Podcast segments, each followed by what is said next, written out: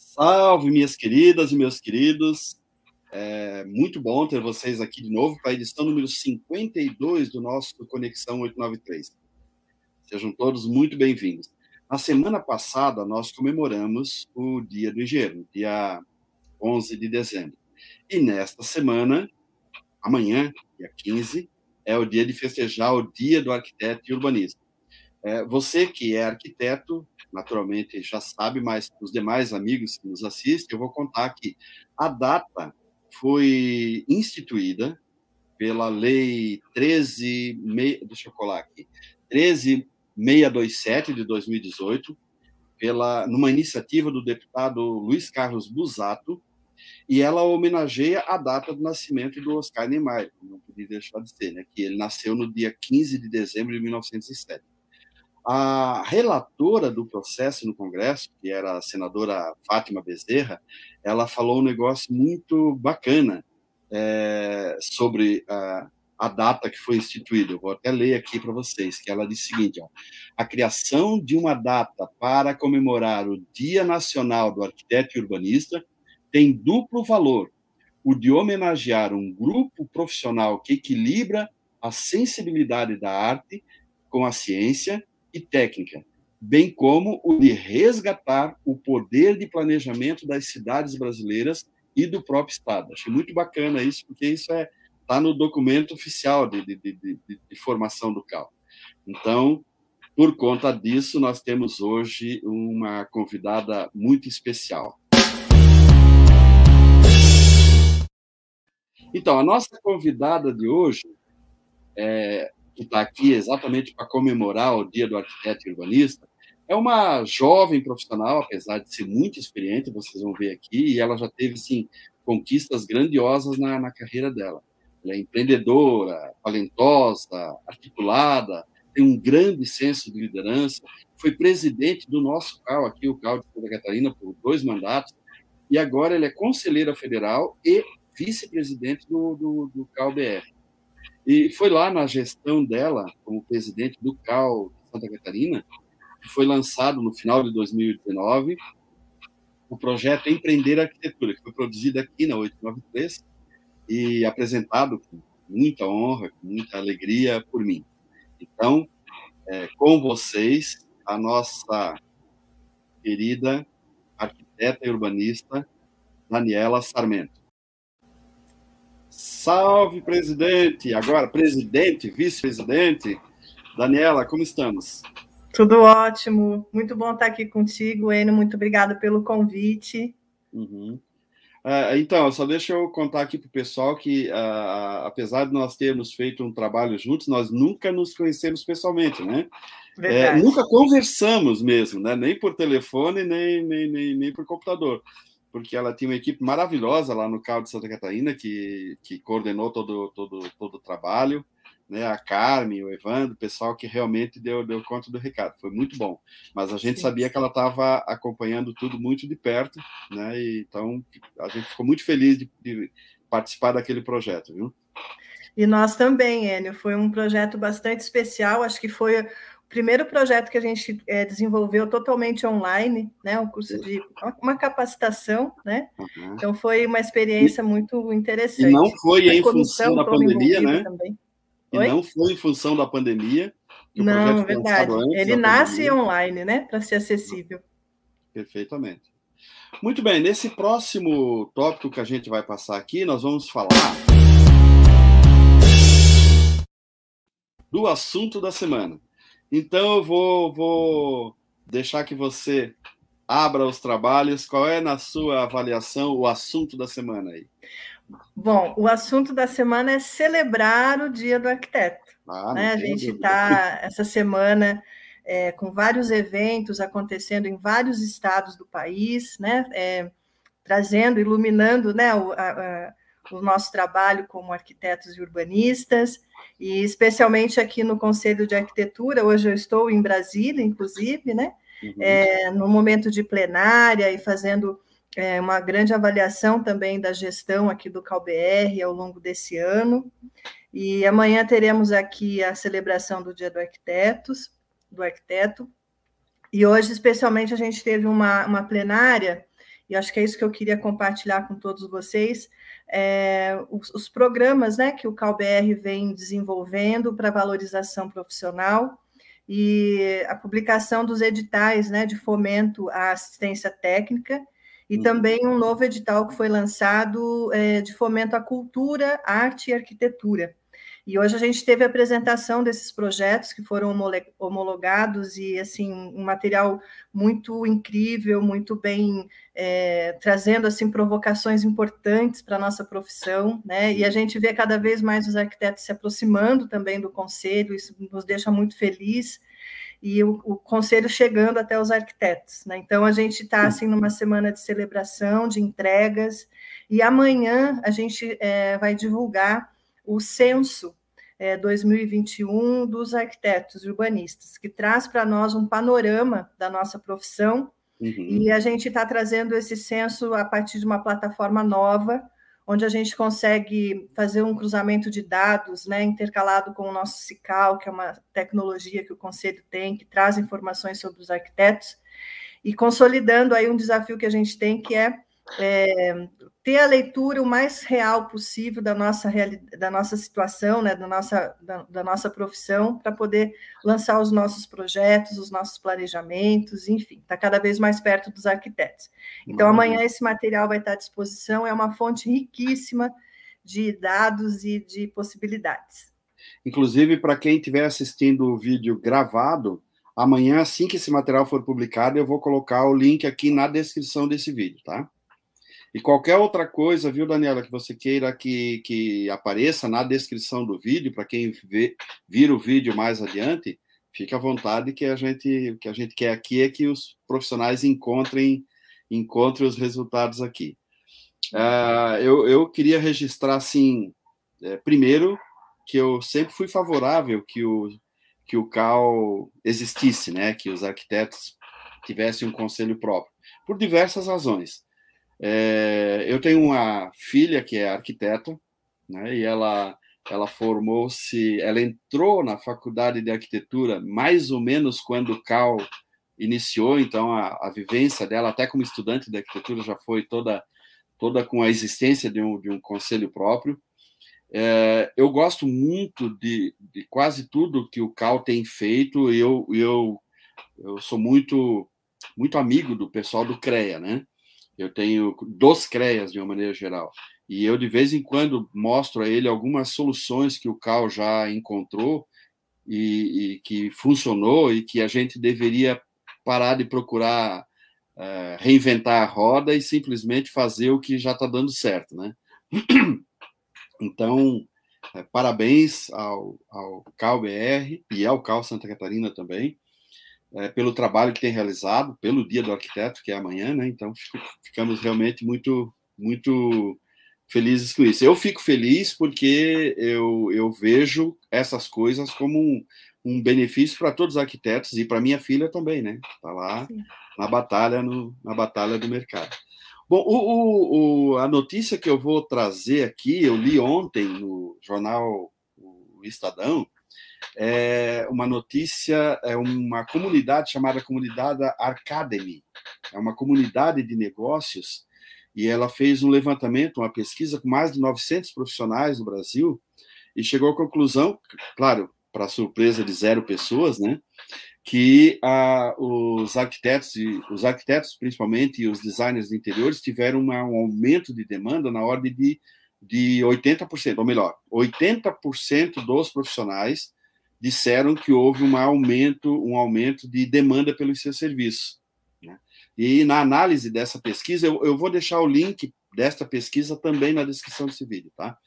Ah, na análise dessa pesquisa, eles mostram que tem tudo a ver com o fato de que antes da, da pandemia, as pessoas usavam menos a casa, não davam tanta importância para a casa, para os espaços dentro de casa. Então, muita gente mudou para uma casa que tivesse mais espaço, muita gente mudou para uma casa que tivesse área de lazer, e, claro, muita gente descobriu que precisava ter um cantinho dentro de casa para trabalhar, precisava ter um escritório com um mínimo de, de, de ventilação, de iluminação, de, de acústica, enfim, né?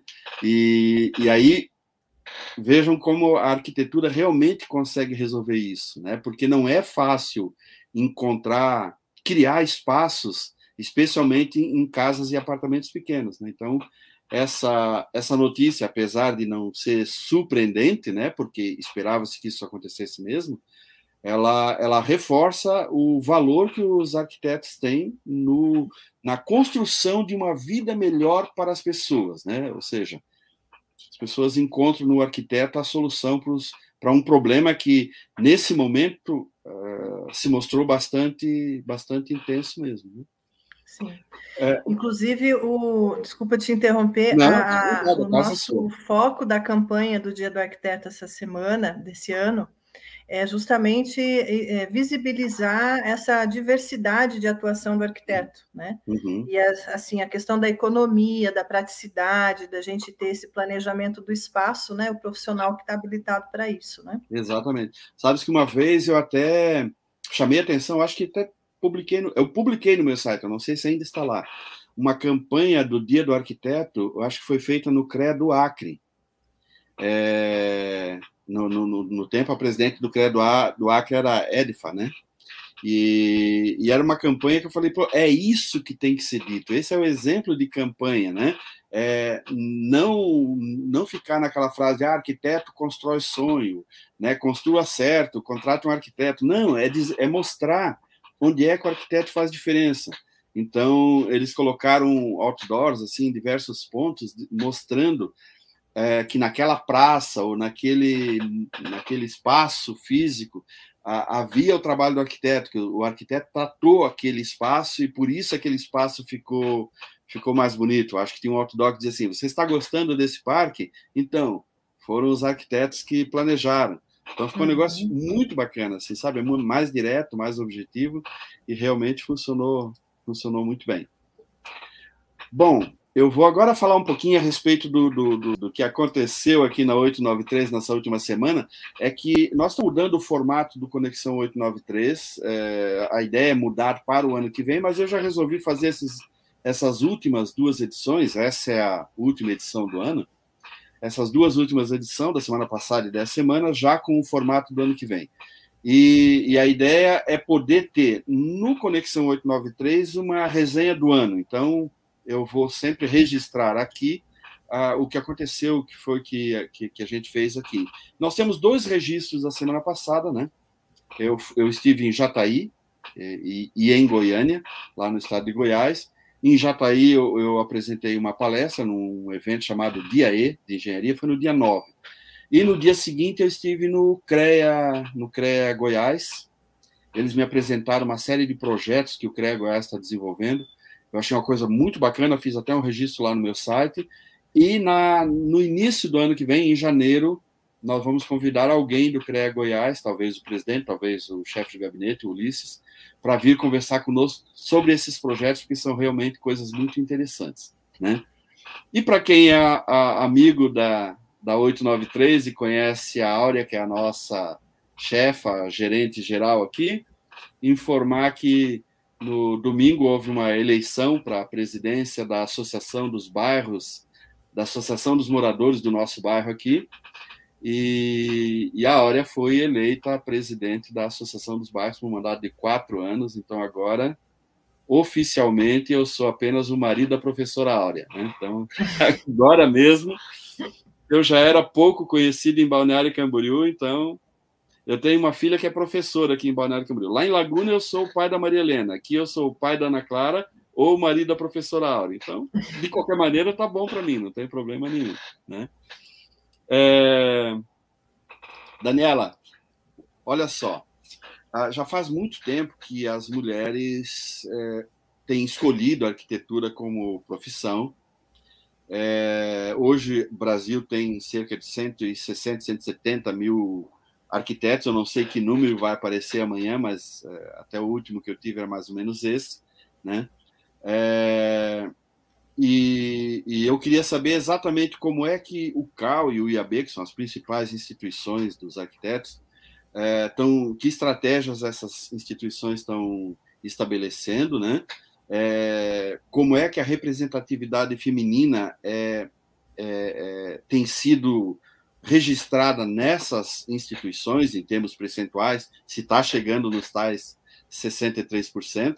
E eu gostaria, enfim, que você trouxesse um, um, um panorama né, da presença das mulheres na arquitetura, uh, em termos de participação na política profissional, no mercado e, e também na formação de novos profissionais. E, se não for pedir demais, eu queria assim, um olhar especial, uh, olhar não, que você tivesse um, uma palavra especial para os jovens arquitetos, aqueles arquitetos entre 22, 23 e 30 anos, sabe? Que estão que estão realmente iniciando a carreira e precisam entender o que que o que que eles têm pela frente. Então, a casa é sua, fique à vontade. Muito bom. Nossa, eu, eu fiquei muito feliz com com a tua provocação, né, de, de abrir esse espaço para a gente falar sobre a presença das mulheres na arquitetura. É, eu acho que a gente está avançando. Nós temos hoje, até eu tenho o dado do censo, a gente está com 65% de mulheres na arquitetura. Opa! Vem a, a, acho que passou de 63 para 65, então é um dado que vem aumentando, né? Uhum. Mas eu queria fazer aqui um resgate, uma jornada histórica dessa, dessa discussão na arquitetura, né, para atualizar vocês. É, em 2018 foi feito um, um, um, levantamento no CAL, né? Então ali que começou a, a sinalizar, né, a, a maioria da presença das mulheres na arquitetura é, 63% de, de mulheres na arquitetura naquela época. E esse, esse artigo, essa notícia, fez a gente refletir né, e, e provocar é, qual o papel do CAL diante dessa realidade. Né? E aí teve toda uma discussão interna da necessidade do CAL, então, começar a constituir uma política interna para promover a equidade, uma vez que a gente tinha 63% mulheres, mas o plenário do nosso conselho não tinha, é, é, era, a presença era muito é, restrita né, das mulheres, ou seja, as mulheres não estavam participando da política profissional. Uhum. E aí desencadeou várias ações, né? É, foi constituído, então, o, o, o CAL começou a fazer parte de uma plataforma de empoderamento feminino da ONU, e essa plataforma foi muito importante de aderido, porque ela traz algumas diretrizes de como que uma instituição pode se desenvolver para poder promover a equidade de gênero, né? E a uhum. inclusão. E com isso uh, começou então várias ações. Uma delas foi fazer uma, é, uma reestruturação em algumas ações internas nos, na, com os funcionários do CAL, Uhum. É, revisão da questão da maternidade, do tempo, né, do, das funcionárias do CAL, e também foi criada uma comissão temporária de gênero. E essa comissão, ela tinha o papel de começar, então, a pensar uma, as diretrizes para uma política do CAL, né, ancorado nesse, nessa plataforma da ONU, e também com a presença dos conselhos de arquitetura dos estados. Então, foi um trabalho onde a gente tentou envolver a todos, né, todas as os espaços que a gente tinha dentro do CAL para participar desse debate. E o Fórum dos Presidentes, que era, na época, eu estava presidente do Conselho de Arquitetura de Santa Catarina, a gente lançou, é, propôs para o CalBR uma parceria para constituirmos um, um ciclo de debates. E a ideia era que a gente tivesse um momento presencial em todos os estados que quisessem participar dessa discussão, para fazer um encontro das mulheres. E a gente, então, de uma forma coletiva, começar a construir essas diretrizes. Né? E foi um sucesso, a gente teve esse encontro acontecendo em nove estados presencialmente, daí na sequência veio a pandemia, a gente teve dois ou três encontros que foram online, mas resumo, a gente reuniu mais de 700 mulheres presencialmente para pensar né, as diretrizes da política de equidade local. E o resultado desse ciclo, é, e, e, também do trabalho da Comissão de Equidade, foi também constituir o primeiro diagnóstico de gênero do CAL. Esse diagnóstico foi uma outra fonte de, de informação que a gente buscou, de coleta, né? É, ele foi online, participaram mais de 1.200 arquitetos, entre homens e mulheres também. E ali a gente conseguiu ter uma, uma leitura inicial da presença das mulheres na arquitetura. E esse diagnóstico ele é riquíssimo, acho que esse é um link que eu quero colocar aqui depois para vocês acessarem. Uhum. Ele nos dá uma base né, é, para conseguir complementar a coleta que nós fizemos na, no ciclo de debate e poder, então, defender uma diretri as diretrizes né, da política. Então, foi um primeiro momento, um grande diagnóstico, um momento de conversa, de encontro, de reflexão. O resultado disso, objetivo, foi criar, então, o documento. Né? No final de 2019, a gente entrega para o CalBR é, o, o, uma resolução que institui as diretrizes da política de equidade do CAL. E essas, essas diretrizes elas se estruturam em seis grandes eixos. Então, a ideia é que a gente consiga agora, né, e é o momento que nós estamos agora, é, é detalhar essas ações para esses eixos. Né? Então, a gente tem o eixo da política profissional, a gente tem o eixo da formação, né, a questão do ensino e formação, é a questão da história, né, o, o, compromisso do Conselho de estimular o, o histórico né, da presença das mulheres na arquitetura, o exercício profissional, né, o fazer, a, a, onde que a, a, presença das mulheres no exercício profissional, e no cotidiano. Né, então, a gente também teve é, muito debate sobre qual é o papel da arquitetura e as mulheres na cidade, né, como que a gente conversa com a sociedade. Então, o nosso. E também no conselho, né? No, o, a parte interna e as nossas políticas internas. Então, o documento se estrutura com essa lógica. E agora nós estamos num segundo momento, com uma nova comissão temporária estabelecida, é, com o segundo ciclo de debates acontecendo também, com um outro propósito: detalhar as diretrizes. Né? Então, a gente sabe que essa é uma construção de estruturação da presença das mulheres na arquitetura e a nossa contribuição para o desenvolvimento da arquitetura brasileira. Então, é um movimento que foi muito precioso ao longo de 2019, 2020, 2018, onde a gente consegue chegar no final da gestão e ter as novas eleições, e nós temos algumas coisas que a gente entrega com esse movimento que já acontece, né? A gente hoje tem 51% de conselheiras no CAL. Então, isso a gente, é, a gente entende que é resultado desse movimento de visibilidade e do resultado desse despertar coletivo. Uhum. Então, a gente sai de, um, de uma representação mínima que nós tínhamos, acho que era 42%, 43%, e passa a ter 51% mulheres na arquitetura, é, na, na, no Conselho de Arquitetura. Né? E uhum. isso é uma trajetória construída a partir dos encontros das mulheres, e especialmente com a compreensão também dos arquitetos. Essa não é uma construção que se faz só com as mulheres, né? A pauta é a mulher, as mulheres que estão provocando, mas é fundamental o entendimento de todos. E aí, outro ponto também que a gente estabeleceu com esse processo foi é, instituir no dia 31 de julho o Dia da Arquiteto e Urbanista. Uhum. Essa decisão de ter o dia da arquiteto urbanista foi um pouco polêmico no, no início, né? O pessoal não entendia, tá, mas aí vai ter que ter o dia do arquiteto também, mas já tem o dia 15, aí a gente ficou naquela.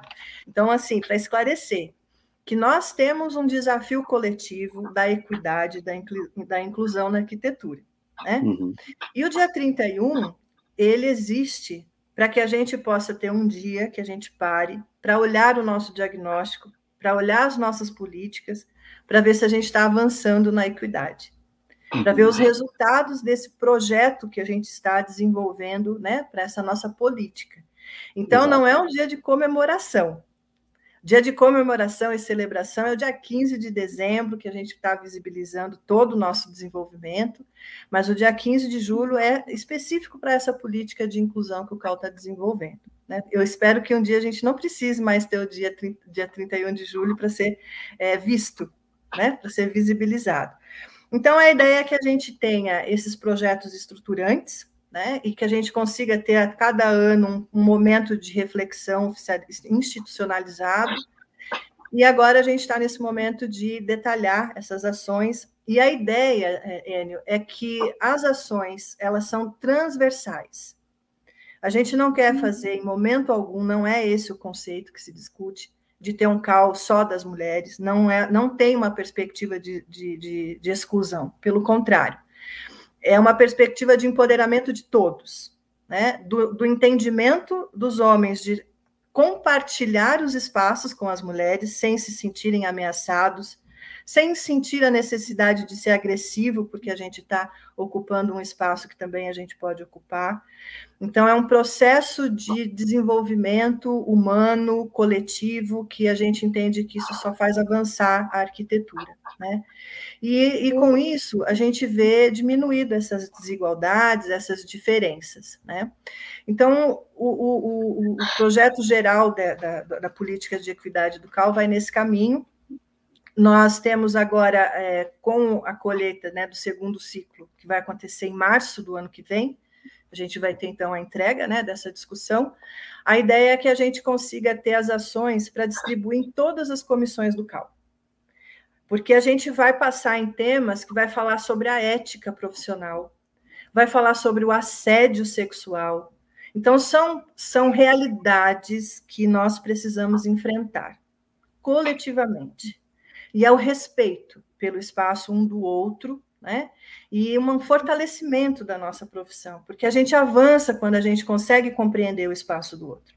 E é o uhum. espaço de fala das mulheres. Se a gente está dizendo que não está confortável, que a gente precisa avançar, vamos avançar juntos. Né? Não é legal a gente ter. A gente tem assim, indicadores. É, é, que, que nos mostram essa, essa desigualdade, que ela é quase que invisível, muitas vezes. Né? Uhum. A questão do, dos prêmios de arquitetura, por exemplo. A maioria dos prêmios de arquitetura tem a RRT, tem a inscrição dos, dos coordenadores da comissão. E se você vai olhar a equipe, muitas mulheres participando, né? mas a visibilidade da, da, da, de estar participando né, do, do, dos concursos, ou até mesmo das equipes, da responsabilidade técnica de um projeto. Então, assim, é toda uma, uma, uma construção de empoderamento e de, de visibilidade que a gente precisa perseguir. Né? Uh, a questão do exercício profissional, né, uma questão que aparece muito nessa, nesse diagnóstico, é a dificuldade que muitas mulheres têm com a questão da maternidade, por exemplo é, muitas mulheres conseguem compartilhar o, o tempo, o espaço da profissão com os filhos e tudo, tudo acontece. Mas a gente tem um número expressivo de mulheres que abandonam a arquitetura depois de serem mães, ou que demoram para voltar para a arquitetura depois de serem mães, né? Então são, são realidades que a gente tem que não pode nivelar pela, pelo, por quem não tem dificuldade. A gente tem que pensar no acesso de todos, né? A questão do acesso a obras, né? De, de, de, de se colocar para o espaço público, para a política, né? Que é um espaço é, eminentemente masculino e que, que exige uma, uma articulação é, é, explícita para o espaço público, né? É, então, assim, a gente não a gente não tem todas as mulheres é, prontas para isso ou dispostas a, a esse espaço ou não pensaram uhum. nessa possibilidade, né? Então, assim, a gente tem aí uma, um, um desafio de, de, se sentir bem em qualquer espaço. Essa uhum. é a questão. Mais empoderada, menos empoderada, se eu quero ou se eu não quero, esse espaço não pode ser hostil. Esse espaço ele precisa ser acolhedor e ser compreendido para que a gente possa estar onde a gente quiser, né? Sem piadinhas, sem que a nossa fala seja é, ouvida, que seja entendida, que seja considerada, né? Uhum. E aí é uma construção que a gente está aí com esse desafio todo com a política de equidade do CAL. Então é um pouco nesse caminho que se defende é, a construção da política de equidade do CAL. Vai ser um é um debate transversal, e que agora a gente está num momento se a gente vai continuar com comissões específicas ou se a gente já vai fazer um programa para o CAL para poder manter e monitorar né, essa política. Enfim, é mais do todo, assim, é um processo muito rico. Né? A gente tem agora aí o desafio de fazer uma articulação com as escolas também, porque quando a gente faz aí a questão da formação e do ensino, o diagnóstico, nós fizemos também um diagnóstico na formação, com, as, com a, a, a FENEA, né? a FENEA também participou desse processo, e aí o nosso indicador para jovens arquitetas que estão trazendo, entrando na arquitetura, a gente tem entre 25 e 30 anos, esse percentual vai para 79% de, de arquitetas. Nossa. Então, assim, a média nacional é 63, mas a juventude que está entrando na arquitetura, a gente já está quase chegando a 80%. Né? E como estão essas mulheres? Onde elas estão? O que, que elas estão sentindo e o que, que impacta a presença dessas mulheres na, no desenvolvimento do futuro da nossa profissão. Né? Uhum.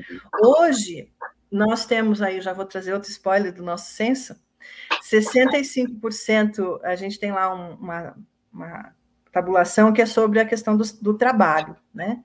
65% do exercício profissional hoje é estabelecido pelo projeto de interiores.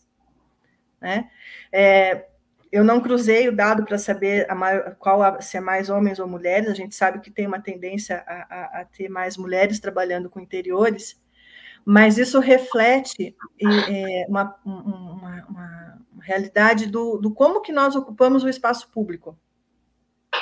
Quando eu decido ser uma arquiteta de execução de obra, eu estou olhando a estrutura externa, né? Estou é, participando de uma de, uma, de, um, de um espaço é, espaço externo. Né? E quando a gente opta em olhar o detalhe interno do, da, da, dos interiores da casa, a gente está falando do espaço privado. E culturalmente, né, a gente avança com, com, com, a história das mulheres, né? Mas a gente sabe que o espaço público não, historicamente, não é, não foi o espaço das mulheres. Né? A gente sempre esteve culturalmente preparada para cuidar do espaço da casa, cuidar do espaço da família, da, né, da, da, da, alimentação. Então, assim, a proteção, estar protegida dentro da casa, né? Então, a gente meio que, eu faço essa, essa provocação de que a gente precisa, é, eu acho que vai impactar a gente se empoderar do espaço público, né? E aí eu entro, eu faço uma reflexão da minha trajetória.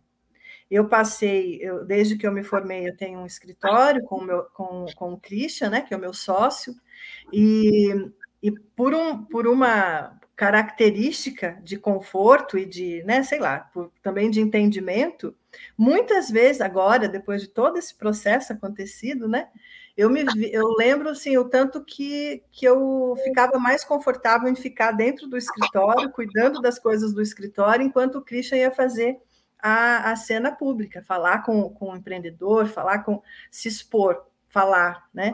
Uhum. Então, assim, para mim foi um aprendizado essa evolução toda, de me uhum. ver como o meu papel, né, como mulher nesse processo, e o quanto que isso abriu a minha, o meu olhar, né? E como que foi importante ter esse movimento junto com outras mulheres, o café das mulheres que a gente fez aí no Cal Santa Catarina, quando a gente constituiu a comissão, a, a Câmara Temática, né? Uhum. Que a gente reuniu mais de 80 mulheres ali no, no, no, no, museu, ali no centro de Florianópolis. Foi um encontro riquíssimo, porque a gente, a gente conversava de algumas pautas que a gente se, se via ali, né? Poxa, mas eu não tinha pensado nisso. Então a gente vai despertando e se desafiando. Né? Então, assim, hoje eu estou aqui falando contigo, mas há sete, oito anos atrás eu era uma. Ainda sou muito tímida, mas eu nem não tinha, não tinha pensado em nunca entrar no CAL ou participar de nada disso. Né? Eu estava bem lá no, no, no interior do meu escritório, fazendo os meus projetos, e de repente a gente vai se desafiando e vai trazendo o, a construção dos espaços, né? Uhum. E estou muito feliz de estar podendo participar disso tudo de uma forma coletiva. Enfim, é, a gente vai, vai aprendendo as possibilidades dessa presença, né? Então, enfim, acho que eu dei aqui a, a primeira pergunta, dei um panorama, né, da questão do CAL. Exato. E você me perguntou também é, sobre a, a, questão do exercício profissional, né, desse onde para onde que a gente está indo, né, com a presença das mulheres da, na arquitetura. Um, a gente percebe hoje, ah, como eu falei ali no censo, tem ali uma, um indicativo dessa questão do espaço privado, né, mas ao mesmo tempo a gente sabe que existe uma demanda muito grande da, da, da, questão das reformas e da recuperação dos espaços, dos interiores, então acho que é uma, é uma, uma característica que tende a aumentar mesmo, e a participação das mulheres é, se coloca nesse, nesse recorte né, do, do da, da, arquitetura corporativa, da restauração, dos interiores e reforma. Mas a, a gente tem vários espaços da arquitetura da cidade que o arquiteto não não está acessando é, e tem uma oportunidade, eu digo que tem oceanos azuis que a gente não percebeu ainda, né, que é possível a gente enfrentar que é essa questão da assistência técnica, habitação de interesse social, essa cidade que não é atendida pelo arquiteto urbanista. Né? E essa é uma, uma demanda que, junto com um trabalho de empreendedorismo e também com um fomento da política pública, é, nós temos aí muitas possibilidades de acessar um público que, e transformar as nossas cidades. Né? Então, o, o Conselho hoje ele tem é, várias frentes de, de estímulo e de fomento, mas acredita-se que nós precisamos criar essa cultura, né, de sair desse 85% da população que não é atendida pelo arquiteto e fazer esse arquiteto é, contemporâneo ser um arquiteto acessível à população. Isso muda a nossa metodologia de trabalho, isso muda o nosso formato, as nossas escolas precisam se preparar para isso também mas a gente acredita que a assistência técnica, habitação de interesse social e o planejamento urbano é, são demandas que a sociedade tem e que o arquiteto está atuando muito pouco. Né? A gente tem uma grande maioria dos arquitetos atuando na, no atendimento de 25%, 30% da população e a, e a grande maioria olhando para um nicho pequeno. Né? Então, o nosso exercício na, no conselho é tentar transformar essa realidade, trazendo mais arquitetos para olhar a maior parte da população. Né? Então, a gente tem uma, um desafio aí de constituir novos formatos de trabalho, inclusive. Né? E aí eu quero ressaltar uma outra questão fundamental, que ao mesmo tempo dá um medo, assim, dá um, ah, o que, que a gente vai fazer, mas é um momento histórico que a gente está vivendo, de transformação e numa velocidade extraordinária, e nós somos os profissionais de solucionar os espaços, de solucionar a, a, a, é, é, essa realidade do cotidiano das pessoas, né? Então, a gente tem aí para a arquitetura momentos de grandes transformações. O arquiteto, talvez, do século XXI não é mais o arquiteto que constrói tanto, mas sim o que restabelece, que ressignifica. É verdade, é verdade. Vai atuar em frentes interdisciplinares que não está totalmente ligada à materialização das, dos espaços, e sim do, do, funcionamento dos espaços. Então, a gente tem muito a contribuir é, em, em partes desse, dessa transformação social que a gente talvez ainda não tenha acessado e que nem existe ainda, e que está para ser co-criado né? E aí eu queria fazer o gancho com os nossos colegas engenheiros. Né? A gente tem é, é, é assim, a questão da tecnologia, de, de todas a questão ambiental, né? do impacto, o tempo que nós temos, os limites ambientais que a gente tem, exige desse profissional é, é, uma, uma atualização constante e uma integração muito do conhecimento. Né? Quanto mais junto nós estivermos e focados nas soluções desse momento de transformação, hum, é, mais, mais necessário a gente vai ser. Né? Não dá mais para a gente, eu falo muito isso, que muito das nossas bibliografias do século XX são obsoletas.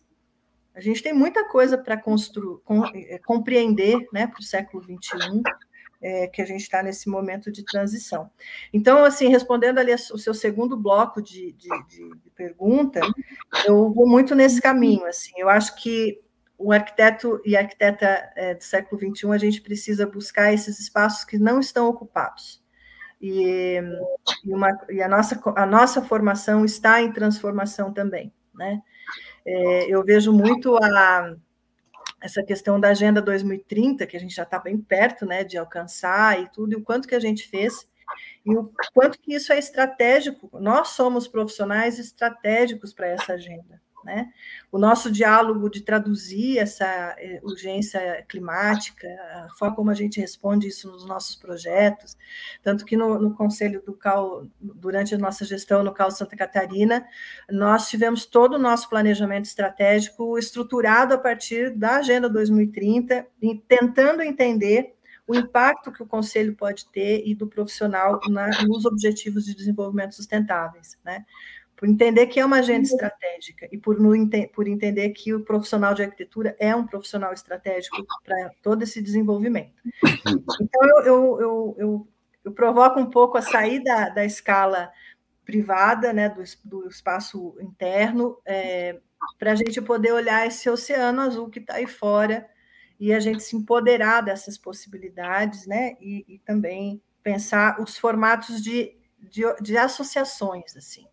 Eu acho que o trabalho não se faz mais sozinho, eu acredito muito nos coletivos, nos trabalhos híbridos, de ter, assim, equipes multidisciplinares, e, e é a, a condição que a gente tem de constituir as nossas redes, né, de ação. Então, eu vejo assim com muito otimismo que esse tempo de transição nos traz aí possibilidades que a gente não experimentou ainda. Tá? Perfeitamente. E para fechar, a gente é, falou ali da, de uma mensagem assim, né, para os nossos jovens e, e para essa turma que está chegando na arquitetura.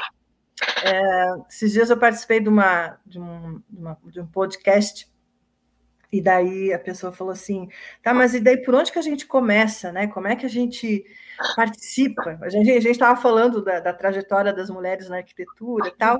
Tá, e como é que a gente participa? Aí eu, eu falei, olha, não tem muito, não é muito complicado, né? O, o fato de você estar tá aqui fazendo um podcast, você já está fazendo alguma coisa importante, né? De, de estar tá reunindo as pessoas, de estar tá fazendo isso com uma colega, de ter chamado um, um time para desenvolver essa, esse projeto com você, e era um projeto de um podcast. Ah, onde que eu quero chegar com isso? A gente precisa estar atento a traduzir o nosso trabalho. Daqui, o maior, a, a, a sociedade precisa entender o que o arquiteto faz. Né? A gente precisa ser acessível e nos reinventar. Né? Então, eu acho que a, a, essa geração que está chegando agora tem um poder de comunicação muito extraordinário e uma leveza, né? O mundo precisa de leveza, precisa de criatividade, precisa de almas que de luz, né? De, de trazer essa força para o mundo girar de um, de um jeito mais equilibrado, mais equânime, né? Mais, é, enfim, eu, eu tenho muita esperança nessa juventude que está chegando. E eu acho que o caminho é esse: é, é um trabalho coletivo, olhar para onde ninguém está, a, a, assim, é, sair da zona de conforto, né? Uhum. Eu vejo muito nos meus, é, meus alunos que às vezes tem uma trajetória incrível durante o, a faculdade de pesquisador, de, de, crítica, e quando se forma, vai buscar um, um, um caminho de, de, de, daquilo que já está feito. Né? Então, assim, é uhum. é trilhar, é buscar os caminhos que não estão trilhados para a gente poder avançar né, nessa, no desenvolvimento da nossa profissão. E quando a gente tem um pouquinho de medo, a gente faz junto, junto uma turma, né? E, e cria um coletivo e vai à frente para poder enfrentar esses novos desafios que estão aí provocando a gente. Então é um pouco nessa linha, é, Enio. Não sei se você tem mais alguma outra, enfim. Acho que não, eu só tô, eu tô, eu tô, eu tô encantado com a com a, a, a leveza e a limpidez do teu raciocínio. Eu acho que isso explica porque você chegou onde chegou, né? É, explica a liderança que você exerce aqui em Santa Catarina e, obviamente, deve estar já conquistando esse espaço em nível nacional. E que bom que as mulheres têm representantes do teu nível, assim, sabe? Que bom, porque isso realmente é uma coisa importante. É, eu, eu sou de um tempo, como eu já tenho 60 e poucos anos, eu já posso começar a falar, eu sou do tempo em que. Mas eu sou do tempo de programar computador com cartão perfurado, então tu imagina, né? Então eu sou de um tempo em que é, fazer piada de gay, de negro, de mulher, uma coisa absolutamente natural. E qualquer pessoa que fizesse qualquer cara feia era considerado um, um chato, inconveniente, né? E esse processo começou a mudar justamente nesses últimos 30 anos, sabe? E as mudanças, elas coincidiram com com uh, inovações tecnológicas que mudaram completamente o mundo. Então, hoje, eu não consigo entender pessoas que têm dificuldades para se, se ajustar a uma nova maneira de pensar, um novo jeito de fazer, de fazer graça, de fazer humor, de se relacionar com outras pessoas, porque o mundo hoje exige uma adaptação completa em praticamente todos os campos, né? E, e, nós não estamos falando aqui em aceitar a mulher no campo de trabalho. É entender que isso é uma coisa normal, que sempre deveria ter sido assim. Né? Uhum. E, claro, eu sempre falo assim: eu não sou um feminista, mas eu sou um torcedor. Porque eu tenho três mulheres dentro de casa e, óbvio, todas elas têm carreiras profissionais que requerem a minha torcida, né? Então eu fico realmente torcendo e, e um pouco incomodado quando eu vejo né, circunstâncias que não dão a elas não não um favorecimento, mas um espaço igual, uhum. né? Porque muita gente acha que, que que as mulheres precisam ganhar um espaço. Elas não têm que ganhar um espaço, elas têm que ganhar representatividade, ganhar ter uma presença, ter por isso que a gente escolheu o tema da, da, da nossa live aqui de a presença das mulheres. Eu acho que a presença das mulheres faz uma diferença bastante grande. Ainda há pouco eu botei aqui na tela um, um, comentário de uma arquiteta aqui de Santa Catarina, que é muito amiga minha, foi muito importante no início da minha carreira, lá em Rio do Sul, no início dos anos, aliás, no final dos anos 80, que é a Maristela Macedo Poleza. Deixa eu ver se eu recupero aqui o comentário que ela fez. Ela, ela fez comentário comigo aqui no, no, no, no WhatsApp, né? Então, ela diz que. Depois ela fez um outro comentário: arquiteto acessível é tudo que eu tenho buscado ensinar. Ela é, ela é coordenadora do curso de arquitetura da, da, da Universidade lá em Rio do Sul. Sim, a Maristela. Eu estive lá com eles fazendo uma, uma conversa sobre essa questão do é, espaço público e privado. Uhum. Exatamente, não. Ela, ela é uma pessoa assim, excepcional e tem uma visão de, de, de da arquitetura no espaço público, na sociedade de uma maneira geral, que é realmente muito rica. Eu gosto, gosto muito. Sim. Gosto muito da Maristela. Você sabe, é, Enio, que essa, esse entendimento né, do espaço das mulheres, a presença das mulheres, isso eu teve um momento da minha, da minha trajetória que foi um divisor de águas, que foi quando eu fiz o meu mestrado em desenvolvimento regional e eu fui eu comecei o, o, estudo do mestrado tentando entender a questão do ecodesenvolvimento. Eu estava bem focado na questão do urbanismo ecológico e tal. E teve um, um texto específico do, sobre a questão do ecodesenvolvimento que falava que as mulheres, os atores, que o, o a gente não conseguiria avançar na, na teoria se nós não tivéssemos as pessoas sensíveis às, às mudanças né, que teria que fazer no comportamento. E nesse texto falava que as mulheres seriam as atrizes dessa transformação. E quando e aí foi ali começou a foi o fio do novelo que começou a puxar essa trajetória, né? E, e aí a minha dissertação foi em cima do, da presença e do direito das mulheres à cidade. Uhum. E ali eu teve um, uma parte do, do, do, estudo que eu faço o resgate histórico da presença das mulheres no, no espaço público e na cidade. É muito interessante como essa a emancipação e o entendimento vai tirando as mulheres do espaço privado protegido e, e a gente vai ocupando né, os espaços da cidade. Mas tem uma linha que fica aí, que é, que é histórica e cultural, que é o medo das mulheres pra, na cidade. A gente está sempre uhum. se sentindo exposta ou alguém tentando nos atacar ou tentando nos proteger, né? É então essa é, é, essa experiência da dissertação, quando eu terminei a dissertação, eu fui, eu esse fluxo abriu e a gente começa a, a participar do conselho e a gente vai então fazendo todo esse debate, né?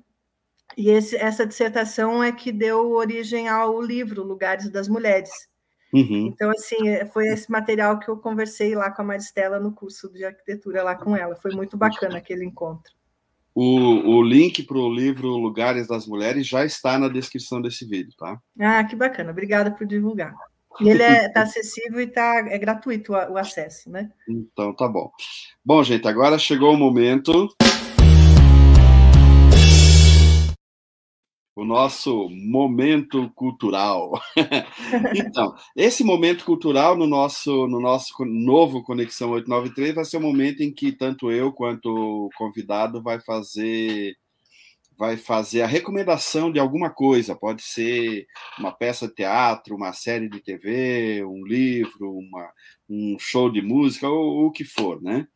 E hoje eu vou pegar pesado aqui, viu, Daniela? Eu vou, eu vou recomendar um livro que é punk. Esse livro aqui, olha só, esse livro ele me foi recomendado por um aluno num curso de pós-graduação lá no Recife. Eu estava conversando a respeito de uns temas e, e, e, ele, no final, se mostrou. Ele é um arquiteto jovem e ele se mostrou entender aquilo que eu estava falando mais do que eu até, né? E ele recomendou que eu lesse esse livro. E eu consegui encontrar naquela mesma viagem no aeroporto, consegui comprar esse livro. Ele é lançado pela editora da, da UNB, tá? Chama-se O Círculo Privilegiado e é do Gary Stevens. Ele é um arquiteto, ele chefia um núcleo de pesquisa na Universidade da Austrália e ele estudou uh, os principais arquitetos do mundo, os star né, aqueles, aqueles arquitetos realmente hiper famosos, ao longo de mil anos, ele começa a história do, do ano é, 1100 até os do, do ano 1090, se não me engano, é o primeiro arquiteto que ele analisa, até os dias de hoje, e, e, ele faz algumas considerações assim extremamente provocativas, tanto que já vou antecipando aos arquitetos, não é um livro que os arquitetos gostam de ler, né? Mas é um livro que eu acho que os arquitetos precisam ler. Para você ter uma ideia, esse exemplar aqui eu dei para minha filha quando ela era estudante e eu falei para ela assim: não leia agora, porque ele é um pouquinho desanimador. Mas você precisa ler esse livro depois que você se formar. E ela leu depois que se formou e tal. E esse livro, ele, ele, ele abre muito a realidade, assim, ele fala o que realmente leva um arquiteto a se tornar uma superestrela, que não é apenas o talento, a criatividade ou a competência técnica, há uma série de outros fatores, inclusive preconceitos, e, e, e, os preconceitos eles estão aí, você precisa ter ter a clareza de que eles existem para saber lidar com eles, né? Claro, você precisa combater o preconceito, mas você não pode fazer de conta que eles não existem, né? E preconceitos são coisas que estão muito presentes na construção de, de carreiras de superestrelas na arquitetura. Eu acho que vale muito a pena ler esse livro aqui, né? É, com, com boa vontade, né?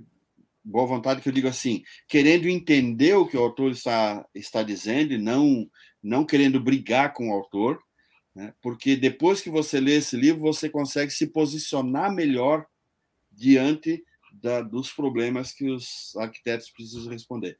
Vou deixar o, o link também na descrição do vídeo para esse livro aqui, tá ok? Tá ok, gente? Gary Stevens, O Círculo Privilegiado. Daniela, agora é contigo.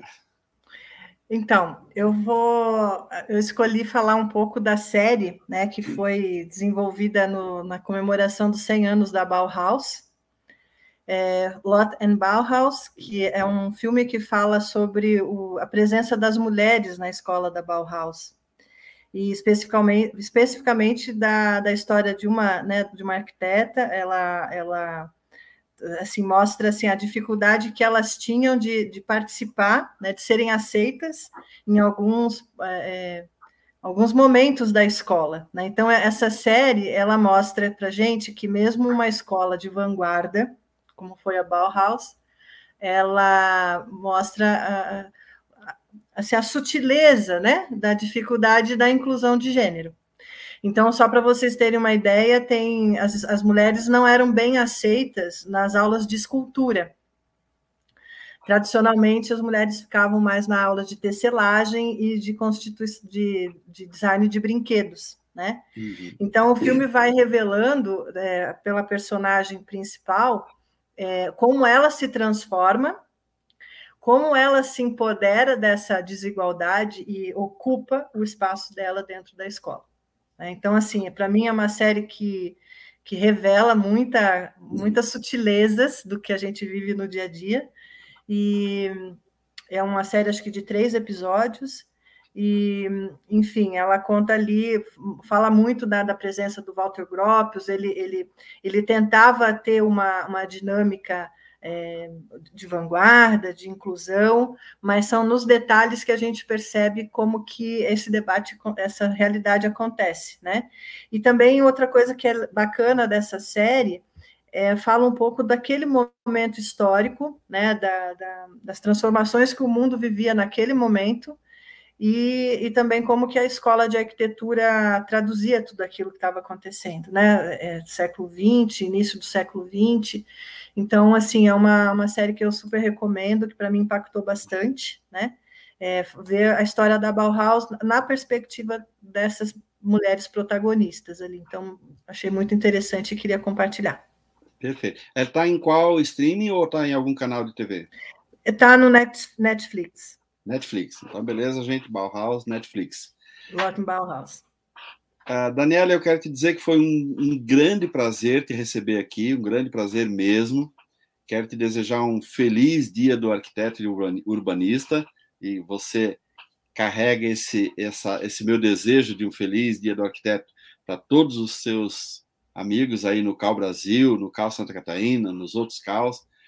É, eu sou um fã da arquitetura de muito tempo, desde a Maristela, na verdade. A Maristela foi a pessoa que me apresentou a arquitetura, é, e desde então é, a, a, minha paixão por arquitetura é realmente muito grande. Então, foi um grande prazer te receber e, e eu acho que você contribuiu demais para iluminar o nosso, nosso canal aqui. Muito obrigado, viu? Eu que agradeço, Enio, e parabéns pelo canal, né?